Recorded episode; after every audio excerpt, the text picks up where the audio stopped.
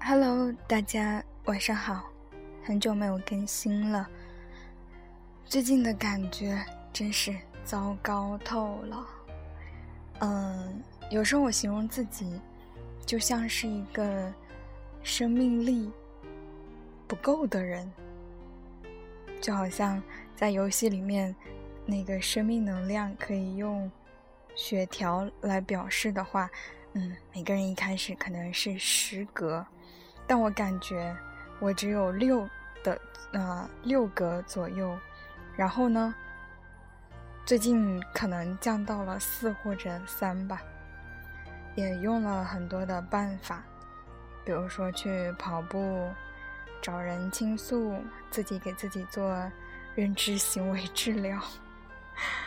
嗯，有一点点效果，可能保证自己不再往下掉的更厉害，但是好像感觉效果不是特别的明显。身为一个精神科医生，也经常会想，嗯，抑郁的三条主要症状，嗯，情绪低落、兴趣减退、精力下降，伴有活动减少的精力下降，还有其他的附加症状，什么自责，啊，自信心下降，对前途悲观失望，自杀念头，嗯，食欲下降，睡眠障碍。等等，常常会拿这些诊断标准来自己比对一下，看看自己符合几条，达到了轻度或者中度，嗯，抑郁的诊断标准没有？当然，嗯，有一段时间的抑郁情绪还是蛮正常的。通常要达到抑郁的诊断标准，病程也是有要求的，需要在两周以上。嗯。所以我在坚持坚持，看看。好了，那这也是我的一种方式吧。读诗啊，不对，读书。嗯，今天继续读给青年诗人的信，里尔克著，冯志毅。我随便翻开翻开的，我之前从头看到尾，但是我发现其实你看过了，然后又会忘了。嗯，生活就是这样。那些你听过的道理也好，读过的书也好，那些曾经让你脑子里火花一闪的那一瞬间，都会悄无声息的逝去。那些感觉也会被遗忘，那些启发和那些带给你的力量也都会慢慢的消退。所以我发现。嗯，有的时候重新读一些过去读过的书，也是有一些特别的嗯感悟和特别的注意的，就是有帮助的助，有益的益。好，今天的第八封信，给青年诗人的信，里尔克，第八封信，一九零四年八月十二日。亲爱的卡普斯先生，我想再和你谈一谈。虽然我几乎不能说对你有所帮助，以及对你有一些用处的话，你有过很多大的悲哀，这些悲哀都已经过去了。你说这悲哀的过去也使你非常苦恼，但是，请你想一想。是不是这些大的悲哀并不曾由你生命的中心走过？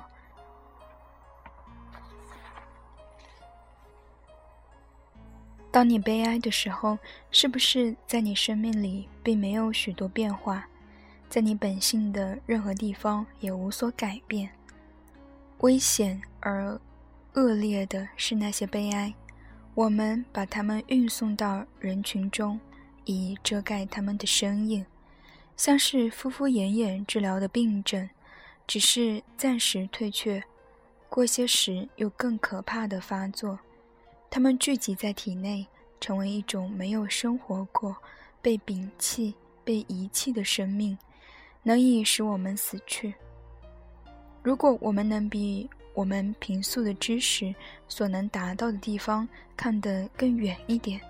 稍微越过我们预感的前哨，那么也许我们将会比当当我们的欢愉、欢悦更大的信赖去当当我们的悲哀，因为他们悲哀都是那些时刻，正当一些新的、陌生的事物侵入我们生命，我们的情感全伏于。怯懦的、局促的状态里，一切都退却，形成一种寂静。于是，这无人认识的心就立在中间，沉默无语。我相信，几乎我们一切的悲哀都是紧张的瞬间。这时，我们感到麻木，因为我们不再听到诧异的情感生存。因为我们要同着生疏的闯入者独自周旋，因为我们平素所信任的与习惯的都暂时离开了我们，因为我们正处在一个不能容我们立足的过程中。可是，一旦这不期而至的新事物迈进我们的生命，走进我们的心房，在心的最深处化为乌有。溶解在我们的血液中，悲哀也就因此过去了。我们再也经验不到当时的情情形，这很容易使我们相信前此并没有什么发生。其实我们却是改变了，正如一所房子走进一位新客，他改变了。我们不能说是谁来了，我们往后也许不知道。可是有许多迹象告诉我们，在未来还没有发生之前，他就以这样的方式潜入我们的生命，以便在我们身内身内变化。所以我们在悲哀的时刻要安于寂寞，多注意，这是很重要的。因为当我们的未来潜入我们的生命的瞬间，好像是空虚而枯僵。但与那从外边来的为我们发生的喧嚣而意外的时刻相比，是同生命接近的多。我们悲哀时越沉静、越忍耐、越坦白，这新的事物也越深、越清晰地走进我们的生命，我们也就更好的保护它，它也就更多的成为我们自己的命运。将来有一天，它发生了。就是说，它从我们的生命里出来，向着别人走近，我们将在最内心的地方感到我们同他亲切而接近，并且这是必要的，是必要的。我们将渐渐地向那方面发展。凡是迎面而来的事是没有生疏的，都早已属于我们了。人们已经变换过这么多运转的定义，将来会渐渐认清。我们所谓的命运，是从我们人里出来，并不是从外边向着我们人走近。只因为有许多人，当命运在他身内生存时，他们不曾把它吸收化为己有，所以他们也认不清有什么从他们身内出现，甚至如此生疏，他们在仓皇恐惧之际，以为命运一定是。正在这时走进他们的生命，因为他们确信自己从来没有见过这样类似的事物。正如对于太阳的运转曾经有过长期的蒙惑那样，现在人们对于未来的运转也还在同样的自欺自闭。其实未来站得很稳，亲爱的卡普斯先生，但是我们动转在这无穷无尽的空间。我们怎么能不感觉困难呢？如果我们再谈到寂寞，那就会更明显。它根本不是我们所能选择或弃舍的事物。我们都是寂寞的。人能够自欺，好像并不寂寞，只不过如此而已。但是那有多么好呢？如果我们一旦看出，我们都正在脱开这欺骗的局面。在其间，我们自然要发生眩昏，因为平素我们的眼睛看惯了的这一切，这时都忽然失去，再也没有亲近的事物，一切的远方都是无穷的旷远。谁从他的屋内没有准备、没有过程，忽然被移置在一脉高山的顶上，他必然会有类似的感觉，一种无与伦比的不安被交付给无名的事物，几乎要把它毁灭。他或许想象会跌落，或者相信会被抛掷在天空，或者粉身碎骨。他的头脑必须发现多么大的谎话，去补救，去说明他观感失迷的状态。一切的距离与尺寸对于那寂寞的人就有了变化。从这些变化中，忽然会有许多变化发生，从。跟在山顶上的那个人一样，生出许多非常的想象与稀奇的感觉。他们好像超越了一切能够担当的事物，但那是必要的。我们也体验这种情况。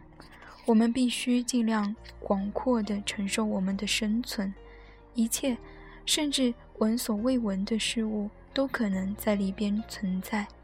根本，那是我们被要求的唯一的勇气，勇敢的面向我们所能遇到的最稀奇、最吃惊、最不可解的事物。就因为许多人在这意义中是怯懦的，所以使生活受了无限的损伤。人们称作奇象的那些体验，所谓幽灵世界、死，以及一切同我们相关联的事物，它们都被我们日常的防御挤出生活之外。甚至我们能够接受他们的感官都枯萎了。关于神，简直就更不能谈论了。但是对于不可解的事物的恐惧，不仅使个人的生存更为贫乏，并且人与人的关系也因此受到限制。正如从有无限可能性的河床里捞出来，放在一块荒芜不毛的岸上，因为这不一。不仅是一种惰性，使人间的关系极为单调而臣服的把旧事一再重演，而且是对于任何一种不能预测、不堪胜任的新的生活的畏缩。但是如果有人对于一切都有了准备，无论什么，甚至最大的哑谜也不置之度外，那么他就会把同别人的关系当作生动着的事物去体验。甚至充分理解自己的存在，正如我们把个人的存在看成一块或大或小的空间，那么大部分人却只认识了他们空间的一角，一块窗前的空地，或者是他们走来走去的一条窄道。这样，他们就有一定的安定。可是，那危险的不安定是跟人性的，它能促使亚伦坡。的故事里的囚犯摸索他们可怕的牢狱的形状，而熟悉他们住处内不可言喻的恐怖。但我们不是囚犯，没有人在我们周围布置了陷阱，没有什么来恐吓我们、苦恼我们。我们在生活中像是在最适合于我们的元素里。况且，我们经过几千年之久的适应和生活是这样的相似了。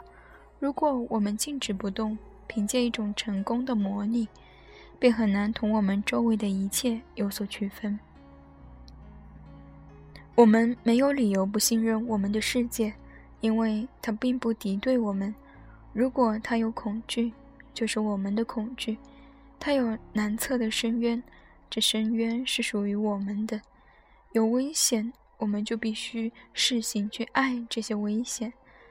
若是我们把我们的生活按照那叫我们必须永远把握艰难的原则来处理，那么现在最生疏的事物就会变成最亲切、最忠实的了。我们怎么能忘却那各民族原始时都有过的神话呢？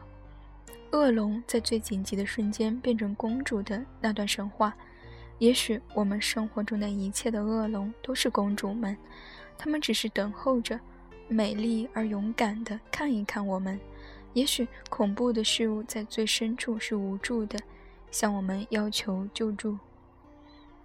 亲爱的卡普斯先生，如果有一种悲哀在你面前出现，它是从未见过的那样广大；如果有一种不安像光与云影似的掠过你的行为与一切工作，你不要恐惧，你必须想，那是有些事在你身边发生了。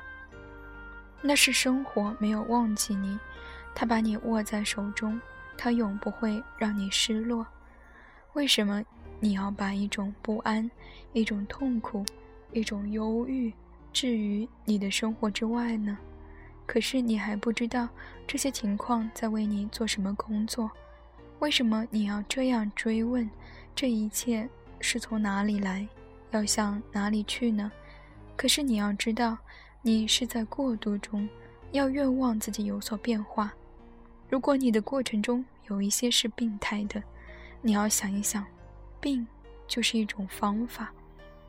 有机体用以从生疏的事物中解放出来，所以我们只需让它生病，使它有整个的病发作，这才是进步，亲爱的卡普斯先生。现在你自身内有这么多的事发生，你要像一个病人似的忍耐。又像一个康复者似的自信，你也许同时是这两个人，并且你还需是看护自己的医生。但是在病中常常有许多天，医生除了等候以外，什么事也不能做。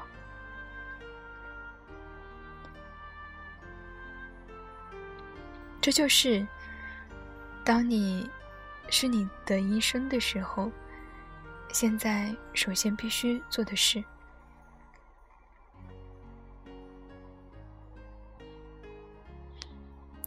对于自己不要过甚的观察，不要从对你发生的事物中求得很快的结论，让他们单纯的自生自长吧，不然你就很容易用种种。所谓道德的谴责，回顾你的过去，这些过去自然和你现在遇到的一切很有关系。凡是从你童年的迷途、愿望、渴望中，在你身内继续影响着的事，他们并不让你回忆，供你评判。一个寂寞而孤单的童年，非常的情况是这样艰难，这样复杂。受到这么多外来的影响，同时又这样脱开了一切现实生活的关联。纵使在童年有罪恶，我们也不该简洁了当的称作罪恶。对于许多名称，必须多多注意。常常只是犯罪的名称，使生命为之破碎，而不是那无名的个人的行为本身。至于这个行为，也许是生活中规定的必要，能被生活轻易接受的。因为你把胜利估量得过高，所以你觉得力的消耗如此巨大。胜利并不是你认为已经完成的伟大，纵使你觉得正确。伟大是你能以把一切真的、实在的事物代替欺骗。不然，你的胜利也不过是一种道德上的反应，没有广大的意义。但是，它却成为你生活的一个段落。亲爱的卡布斯先生，关于我的生活，我有很多的愿望，你还记得吗？这个生活是怎样从童年里出来，向着伟大渴望？我看着他现在又从这些伟大前进。渴望更伟大的事物，所以艰难的生活永无止境，但因此生长也无止境。如果我还应该向你说一件事，那么就是，你不要相信。那施行劝慰你的人是无忧无虑的生活在那些有时对你有益的简单而平静的几句话里。他的生活有许多的辛苦与悲哀，他远远的专程帮助你，不然他就绝不能找到那几句话。你的莱内·玛利亚·里尔克。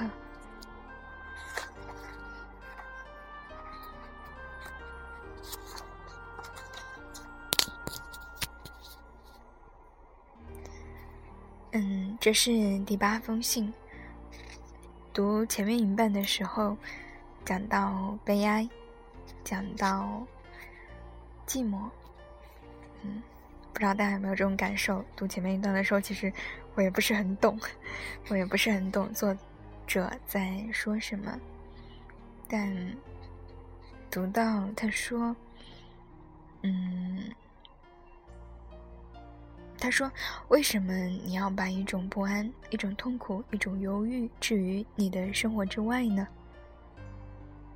就是这种不安、痛苦和忧郁，它是生活的本身，也是我们生命的本身的一部分。嗯。然后提到说，如果你的过程里有一些是病态的，嗯，你要想一想，病就是一种方法。”嗯，我今天脑子里面常常转的一个想法就是，啊，对于很多病人来说，可能生病就是他们的一个自我保护的方法，听起来很矛盾啊。生命生病本身看起来是一个创伤性或者说是一个破坏性的行为，但是有时候我也想，就是当人们无法啊平衡他的生活的时候，嗯，他就生病，然后他的生活就得以。暂时的，嗯，停下来，然后他可以得以在这个病里面去恢复。嗯，不知道这样的理解对不对？然后他读到说：“现在你自身有这么多的事情发生，你要像一个病人似的忍耐，又要像一个康复者似的自信，啊，同时还是这两个人。”并且还必须是看护自己的医生，啊，提到说，在病中常常有许多天，医生除除了等候以外，什么事也不能做。啊，就是可能对于我自己来说，